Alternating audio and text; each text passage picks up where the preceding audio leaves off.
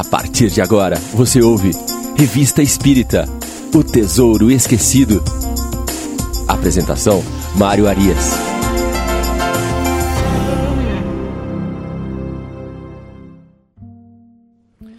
Olá, estamos de volta com mais um Revista Espírita O Tesouro Esquecido. Estamos no nosso programa de número 8. Para aqueles que estão nos acompanhando pela primeira vez, gostaríamos de informar que o nosso programa tem como objetivo avaliar cronologicamente os artigos da Revista Espírita. Nós iniciamos desde a introdução e para aqueles que têm interesse em nos acompanhar desde o início, basta buscar pelo YouTube no nosso canal do Idefran e lá você vai encontrar todos os outros episódios. Nós temos uma playlist que agrupa todos os episódios do Tesouro Esquecido. Inscreva-se no canal do Idefran e você receberá um aviso toda vez que nós lançarmos um novo episódio. Nós o fazemos semanalmente. Acompanhe-nos, vamos estudar juntos a doutrina espírita. Sem mais delongas, continuando o nosso estudo, estamos no mês de fevereiro de 1858, no artigo onde Kardec nos apresenta o Sr. Home. Sr. Home foi um médium de efeitos físicos, talvez o médium mais estudado e mais citado por Allan Kardec desta natureza. Kardec vai, além de citá-lo várias vezes na revista espírita, ele vai também trazer informações a respeito do Sr. Home no livro dos médiums e na Gênese, lá no final da codificação. Esse artigo é um, o primeiro de três artigos em que Kardec se dedica a falar sobre o Sr. Home. Então ele vai nos fazer uma introdução deste personagem tão importante para a doutrina espírita naquele período. Ele vai dizer inicialmente que as notícias do Sr. Home, trazidas de além-mar, causavam sensações nas pessoas. Né? E ele diz, com o cuidado que lhe é peculiar, que mesmo você extraindo aquilo que parecia ser exagero, sobrava muita coisa para analisar dos relatos trazidos dos fenômenos do Sr. Home.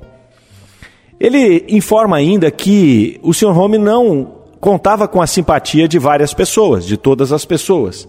Ele tinha ali algumas pessoas que, por espírito de sistema, não gostavam do Sr. Home e dos seus feitos. Outros por questão de ignorância, por ignorar o fato. Mas, não obstante a esta oposição, chega o Sr. Home a Paris em 1855.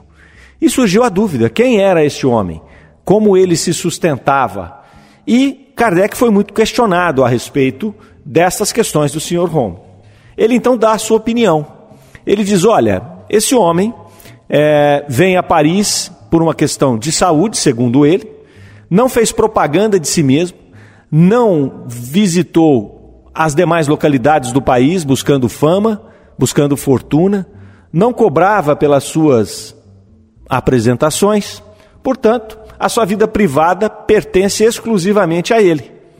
E Kardec ainda nos coloca de forma muito peculiar. Ele diz assim: No Sr. Home, vemos apenas um homem dotado de uma faculdade notável o estudo dessa faculdade é tudo quanto nos interessa e tudo quanto deve interessar aos que não são movidos apenas por sentimento de curiosidade.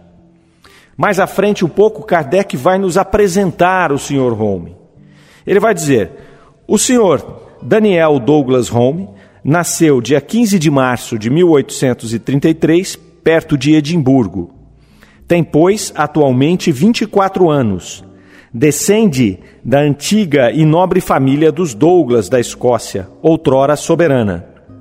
É um moço de estatura mediana, louro e cuja fisionomia melancólica nada tem de excêntrica. É de compleição muito delicada, de costumes simples e meigos, de caráter afável e benevolente, sobre o qual o contato das grandezas nem lançou arrogância e ostentação. Um pouco à frente, ainda neste artigo, como o nosso fim é o estudo sério de tudo quanto se liga à ciência espírita, fechar-nos-emos na estrita realidade dos fatos constatados por nós mesmos ou por testemunhas oculares mais dignas de fé. Podemos, pois, comentá-los com a certeza de que não estamos raciocinando sobre coisas fantásticas. Então Kardec aqui faz esta pontuação interessante de que, ok, ele apresentou o Sr. Home, mas não interessava muito bem as questões particulares desse homem. O que interessava para Kardec eram os fenômenos que ele realizava. E Kardec teria o cuidado de apresentar aqui, tanto na revista como colocar em suas outras obras, preferencialmente aqueles fenômenos que ele pudesse ter presenciado ou então que pessoas de boa fé, de confiança dele, tivessem sido é, testemunhas oculares. Então Kardec sempre buscava separar essas colocações que eram vindas de terceiros, ele cuidava de aferir para saber se aquilo tinha veracidade mesmo. Ele continua um pouco à frente. O Sr. Home é um médium do gênero dos que produzem manifestações ostensivas, sem excluir por isso as comunicações inteligentes. Mas as suas predisposições naturais lhes dão para as primeiras uma aptidão toda especial. Sob sua influência, ouve-se os mais estranhos ruídos, o ar se agita, os corpos sólidos se movem, levantam-se, transportam-se de um lado a outro, através do espaço.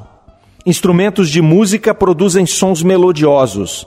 Aparecem seres do mundo extracorpóreo, falam, escrevem e por vezes nos abraçam até produzir dor. Muitas vezes ele próprio é visto em presença de testemunhas oculares, elevado a vários metros de altura, sem qualquer sustentáculo. Então, através desse trecho aqui, Kardec já nos mostra o porquê que ele se dedicou tanto ao estudo do Sr. Home e das suas faculdades. Era um médium extraordinário, talvez o médium mais extraordinário de efeitos físicos que Kardec eh, conheceu e que pôde trabalhar. Ele vai nos informar um pouco à frente. A causa das manifestações do Sr. Home lhe é inata. Sua alma, que parece não se prender ao corpo, senão por fracos linhames, tem mais afinidade com o mundo espírita que com o mundo corpóreo. Eis porque se desprende sem esforço e mais facilmente que os outros entra em comunicação com seres invisíveis. Então ele apresenta aqui um indivíduo frágil, né, fisicamente, mas com a alma muito facilmente desprendida do seu corpo físico e com essa capacidade inata de produzir os fenômenos de efeitos físicos. Quando nós ouvimos esta tradução aqui, esta descrição do Sr. Home, é, imediatamente vem à nossa mente Francisco Cândido Xavier, né? também um indivíduo é, de aspecto físico frágil né? e que parecia realmente que a sua alma estava mais para o lado do campo espiritual do que do campo físico. A semelhança é, me veio na primeira vez que eu vi este, é, este relato aqui. Kardec então vai contar um pouco à frente que em 1854 o Sr. Home foi à Itália, né? Ele foi para esta região por questões de saúde. Como ele tinha saúde muito frágil, ele saiu da Escócia, que era um lugar mais frio, e foi para um lugar mais ameno. Então ele esteve na Itália, onde ele encantou o pessoal ali é, em Florença e em Roma. Em Roma ele teria se convertido ao catolicismo e ele teria interrompido as manifestações. Ele disse: Olha, não quero mais fazer isso. Ele se transformou em católico e na Igreja Católica, na doutrina católica, como nós sabemos, eles não admitem os fenômenos né, de comunicação mediúnica. Então ele ficou por um ano sem produzir nenhuma manifestação, meio que refratário a essas manifestações. Mas em uma aparição, a sua mãe havia lhe dito que após um ano os fenômenos retornariam. Foi como se tivessem dado a ele um período de férias, até talvez para um refazimento físico, quem sabe. Mas como a mãe havia profetizado, um ano após esta desistência do trabalho, os fenômenos retornam e o Sr. Home toca a sua vida normalmente, indo posteriormente para Paris, conhecendo Kardec e trabalhando com ele em várias reuniões ali, servindo aí de experimento, não é, a sua faculdade até para que Kardec pudesse dar sequência nos seus estudos. Então este foi o artigo em que Kardec apresenta este maravilhoso médium de efeitos físicos e nós vamos ouvir falar dele no nosso estudo aí ao longo desse exame que nós estamos fazendo na Revista Espírita. O próximo artigo, que trata das manifestações de espírito, ele se chama Resposta ao Senhor Viennet por Paul Algues. Uh, ele começa assim: O senhor Paul Algues é um adepto sincero e esclarecido da doutrina espírita. Sua obra, que lemos com muito interesse e na qual se reconhece a pena elegante do autor dos efeitos do futuro, é uma demonstração lógica e sábia dos pontos fundamentais dessa doutrina. Então, Kardec aqui está apresentando um livro, uma obra, que se chama Eleitos do Futuro, é, escrita pelo senhor Paul Algues, e ele vai informar aqui no artigo que o, o, principal objetivo do senhor Paul Algues ao escrever esta obra foi responder às agressões sarcásticas do senhor Venet. Então foi ali uma treta entre dois amigos que fez com que o Paul escrevesse este livro, né, e Kardec estava lendo e estava recomendando essa obra aqui para os leitores da Revista Espírita. Ele vai dizer: a arma do senhor Venet é o ridículo, a do senhor Algues é a ciência. Um pouco à frente no artigo, Kardec diz: tudo quanto diz é grave, sério, profundo, à altura do sábio a quem se dirige. Tê-lo-á convencido? Ignoramos. Duvidamos mesmo, para falar com franqueza. Mas, como, em definitivo, seu livro é feito para todos, as sementes que espalha não serão perdidas. A teoria desenvolvida pelo senhor Algues, salvo talvez alguns pontos secundários, é a mesma que professamos. Assim, não faremos a respeito nenhuma crítica à sua obra marcante. Apenas uma coisa desejaríamos: um pouco mais de clareza nas demonstrações e de método na ordenação da matéria. O senhor Alguês tratou o assunto cientificamente, porque se dirigia a um sábio, com certeza capaz de compreender as coisas mais abstratas, mas deveria ter pensado que escrevia menos para um homem do que para um público que lê sempre com mais prazer e mais proveito aquilo que compreende sem esforço. Então, aqui ele apresenta esse livro, ele indica esse livro, faz boas referências a eles, né, e dá também uma referência de como nós devemos tratar os detratores, aqueles que nos expõem ao ridículo, né, através com elegância, com argumentos científicos, com argumentos lógicos, sem perder a razão. Depois, Kardec finaliza o mês de fevereiro com um recado, né, que tem o título aqui, aos leitores da revista Espírita. Ele vem dizer que ele recebia muitas cartas, um volume gigantesco né, de correspondência, e que ele não conseguia responder a todos. Então ele vai se justificar aqui na própria revista e ele vai dizer ali: a multiplicidade de nossas ocupações, junto à extensa correspondência, nos deixa por vezes na impossibilidade material de responder como desejáramos e como era nosso dever às pessoas que nos honram com suas cartas. Aí mais à frente ele diz: Como nossa revista se destina a servir de meio de correspondência, as respostas terão aqui seu lugar natural à medida que os assuntos tratados nos oferecem oportunidade.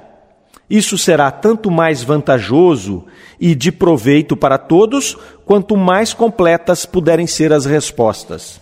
O Kardec informa aqui aqueles ah, leitores e simpatizantes da doutrina espírita é, que enviavam correspondências para eles, com certeza com as mais variadas perguntas, questionamentos, né, é, que ele iria usar a própria revista espírita para poder, na medida do possível e na medida que os temas forem surgindo, para que ele iria fazer as respostas ali dentro da própria revista. Ele teve o cuidado aqui de poder demonstrar esse respeito ao público que o acompanhava na revista espírita.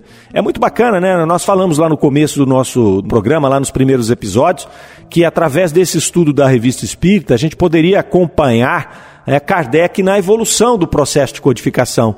Nós poderíamos conhecer um pouco ali, nós iríamos conhecer um pouco do que era o século XIX, né, qual era a trajetória de Allan Kardec naquele momento, né, as suas dores, suas angústias, suas vitórias. E aqui a gente está vendo uma demonstração do que era o trabalho dele, né, com todo o trabalho que ele tinha de é, organizar uma obra toda, fazer os livros todos que ele fazia, participar das reuniões, fazer as análises críticas de todas as as comunicações que ele recebia. Não obstante a todo esse conjunto de trabalho, ele ainda tinha uma comunicação com aquelas pessoas que eram simpatizantes e que estavam sempre né, lhe fazendo perguntas, colocações, sugestões e tudo mais. Era um trabalho grandioso que ele vinha fazendo ali naquele momento. E assim, com essa manifestação de respeito pelos seus ouvintes, Kardec vai encerrando o mês de fevereiro de 1858. No primeiro artigo de março, Kardec vai tocar em um dos princípios básicos da doutrina espírita. É a primeira vez aqui na revista que ele vai falar sobre a pluralidade dos mundos. É o título, inclusive, deste primeiro artigo. Antes de nós entrarmos na análise do artigo, é importante fazermos uma pequena introdução sobre esse tema, porque é um tema que causa algum desconforto entre os espíritas. Eu muitas vezes já fui questionado a respeito disso, e imagino que vocês ouvintes também.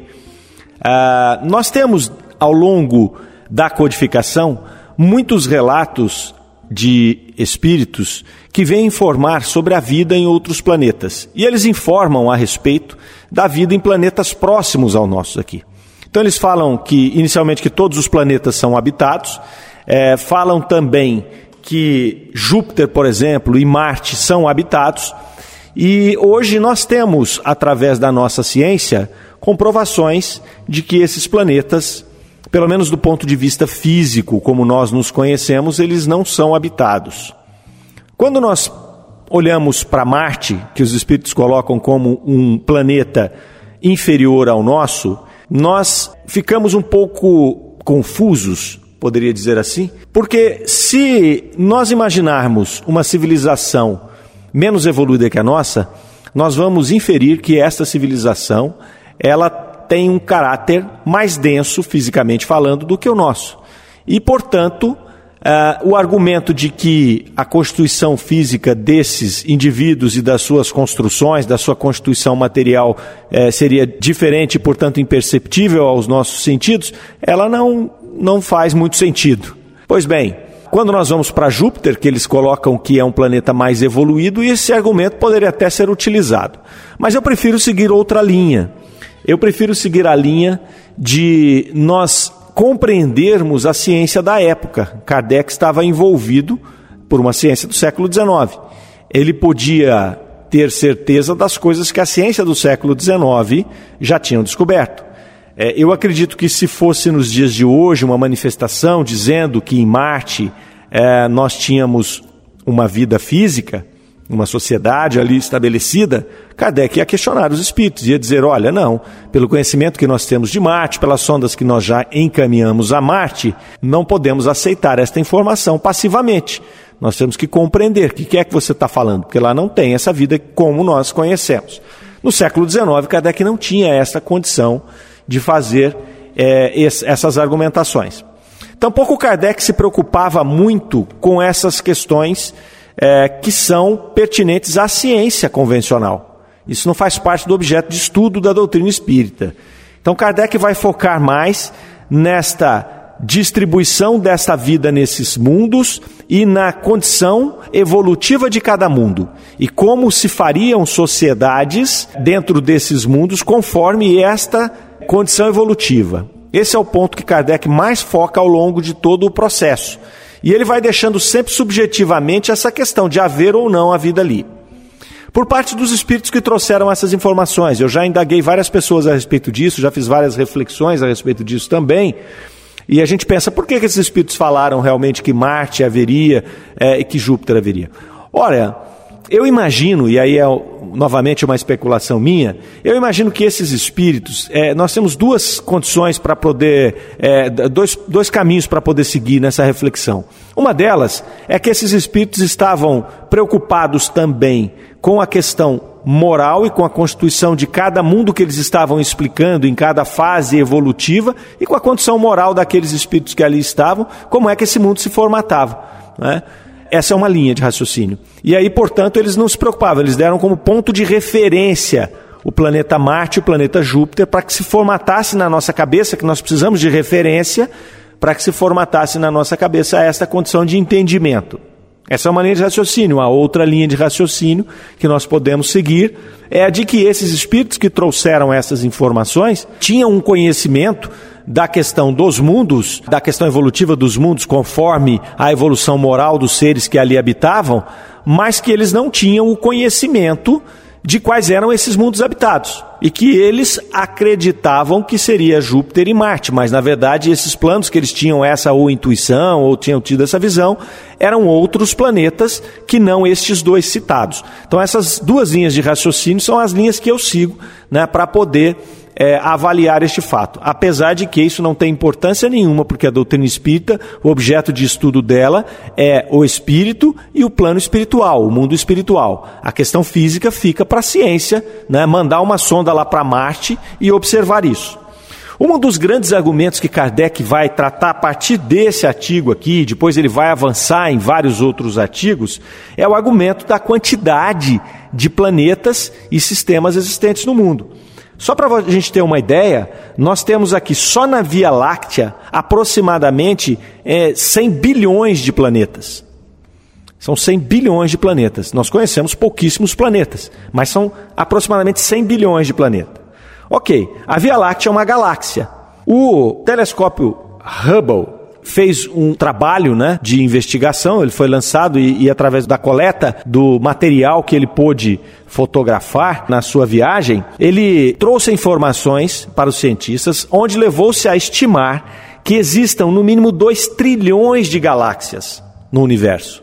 2 trilhões de galáxias. Então vejam, se só na nossa galáxia nós temos mais de 100 bilhões de planetas e no universo inteiro nós temos mais de 2 trilhões de galáxias, Imaginar que apenas o planeta Terra é habitado é um tremendo de um contrassenso. É imaginar que Deus criou o universo inteiro e colocou vida, ainda uma vida tão limitada como a nossa, em um único planeta, no meio de trilhões de planetas que estão aí espalhados por todo o universo. Então, essa pequena, essa pequena introdução foi para que a gente possa é, se contextualizar com esse que é um dos princípios básicos da doutrina espírita e para que possamos ter um ponto de partida para vir analisando os artigos em que Kardec vai falar desse tema. Nesse artigo em específico que nós estamos nos referindo hoje, a pluralidade dos mundos, ele começa fazendo uma introdução. É, vamos ler aqui um trecho dele para ver a introdução que Kardec fez a esse tema. Quem ainda não se perguntou, ao considerar a Lua e outros astros, se esses globos são habitados? Antes que a ciência nos houvesse iniciado na natureza desses astros, era possível a dúvida. No estado atual de nossos conhecimentos, pelo menos existe a probabilidade. Mas essa ideia realmente sedutora fazem-se objeções tiradas da própria ciência. Disse que a Lua, ao que parece, não tem atmosfera e possivelmente não tem água. Em Mercúrio, à vista de sua proximidade do Sol, a temperatura média deve ser a do chumbo em fusão. Em Saturno dá-se o oposto. Não temos um termo de comparação para o frio que ali deve existir. A luz do Sol deve ser lá muito fraca. Apesar da reflexão de suas sete luas e de seu anel, pois àquela distância o Sol deve aparecer apenas como uma estrela de primeira grandeza. Em tais condições, pergunta-se se nele é possível a vida. Não se compreende que semelhante objeção possa ser feita por homens sérios. Se a atmosfera da Lua não foi percebida, será racional inferir que não exista? Um pouco à frente. Em relação aos seres vivos, não seria negar o poder divino, julgar impossível uma organização diferente da que conhecemos? E aí, um pouco mais à frente ainda.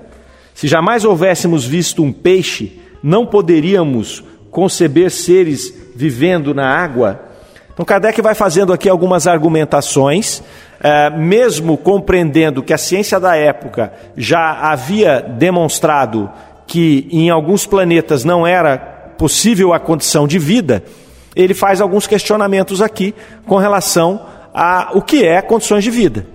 E aí ele cita, por exemplo, a, a, o peixe, né? Se nós nunca tivéssemos visto um peixe, nós iríamos dizer, não, nenhum ser vivo pode viver embaixo d'água. Como nós já vimos os peixes, nós sabemos disso hoje. Então ele quer dizer: olha, tudo bem, lá não tem atmosfera, mas quem pode afirmar que num lugar que não tem atmosfera não possa haver uma forma de vida diferente da nossa, que não dependa desse tipo de ambiente para sobreviver? Ele vai fazendo essas argumentações aí. E aí depois ele um pouco à frente ele vai falar dessa quantidade de astros, né? E ele fala lá milhões de globos invisíveis a olho nu na nossa galáxia. Né? Então ele está falando em milhões aqui. Nós chegamos depois, a ciência nos falando em algo em torno de 100 bilhões. A ciência da época admitia milhões.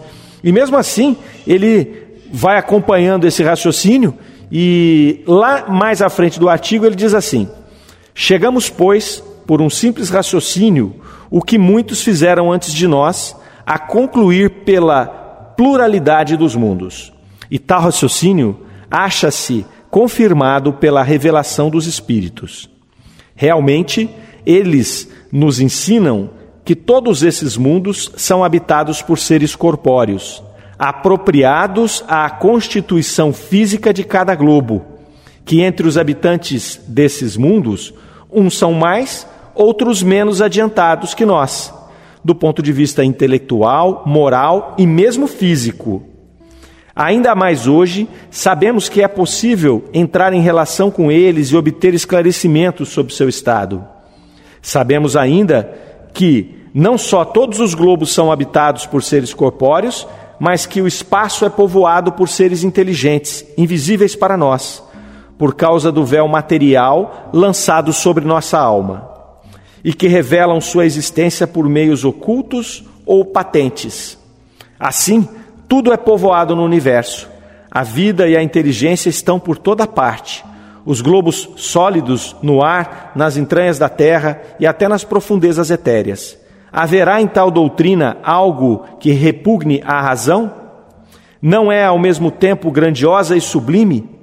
Ela nos eleva por nossa mesma pequenez, bem ao contrário desse pensamento egoísta e mesquinho que nos coloca como únicos seres dignos de ocupar o pensamento de Deus. Então, nesse primeiro artigo aqui, falando sobre a pluralidade é, dos mundos habitados, Kardec faz essa, esta argumentação, esse raciocínio, né, que passa pela informação dos espíritos, é, que passa pela ciência, é, colocando que nesses ambientes aí pode-se haver uma vida diferente da nossa constituição física e, portanto, ela não é notada por nós mesmos. É, isso é um fato também. Nós fizemos aí há um tempo atrás é, um, um, aparelho para buscar vida em outros planetas e esse aparelho, ao ser passado em volta da Terra, não detectou vida no planeta Terra. Né, ou por um defeito qualquer, ou pela impossibilidade, uma vez lançado ao espaço, enfim, há uma dificuldade enorme de nós podermos é, identificar esse tipo de tecnologia ou de vida, até porque, como ele bem coloca aqui, a constituição física pode ser diferente. Mas nós não podemos deixar de observar que, com os conhecimentos de hoje, nós sabemos que na Lua e Marte nós não temos vida da forma como nós compreendemos, vida material, tampouco construções. Então, Kardec faz aqui a colocação de que existem também é, mundos espirituais que se constituem em todo o universo. Isso já é um fato, tanto que nós sabemos que os espíritos estão à nossa volta e eles aqui estão, mesmo que nós não os percebamos. O Kardec faz todo esse contexto aqui para depois começar a apresentar essas situações dos, dos, dos mundos habitados. Novamente, nós vamos nos prender aqui no nosso estudo às questões morais, intelectuais e evolutivas desses mundos. É assim que a gente vai poder compreender o que os espíritos estavam nos trazendo aqui. O próximo artigo ele vai falar de Júpiter, ele vai, o artigo chama-se Júpiter e alguns outros mundos. E depois à frente ele vai trazer várias comunicações de vários espíritos que dizem viver nestes mundos é, e, contam, e que contam como são as estruturas, as condições intelectuais, morais de cada um desses grupos de planetas é, espalhados pelo universo. Então nós temos muito ainda para estudar. Nós vamos aqui encerrando o nosso programa de hoje e retornaremos dentro de uma semana, aguardando que todos estejam conosco novamente. Fiquem com Deus, um grande abraço. Você ouviu Revista Espírita O Tesouro Esquecido.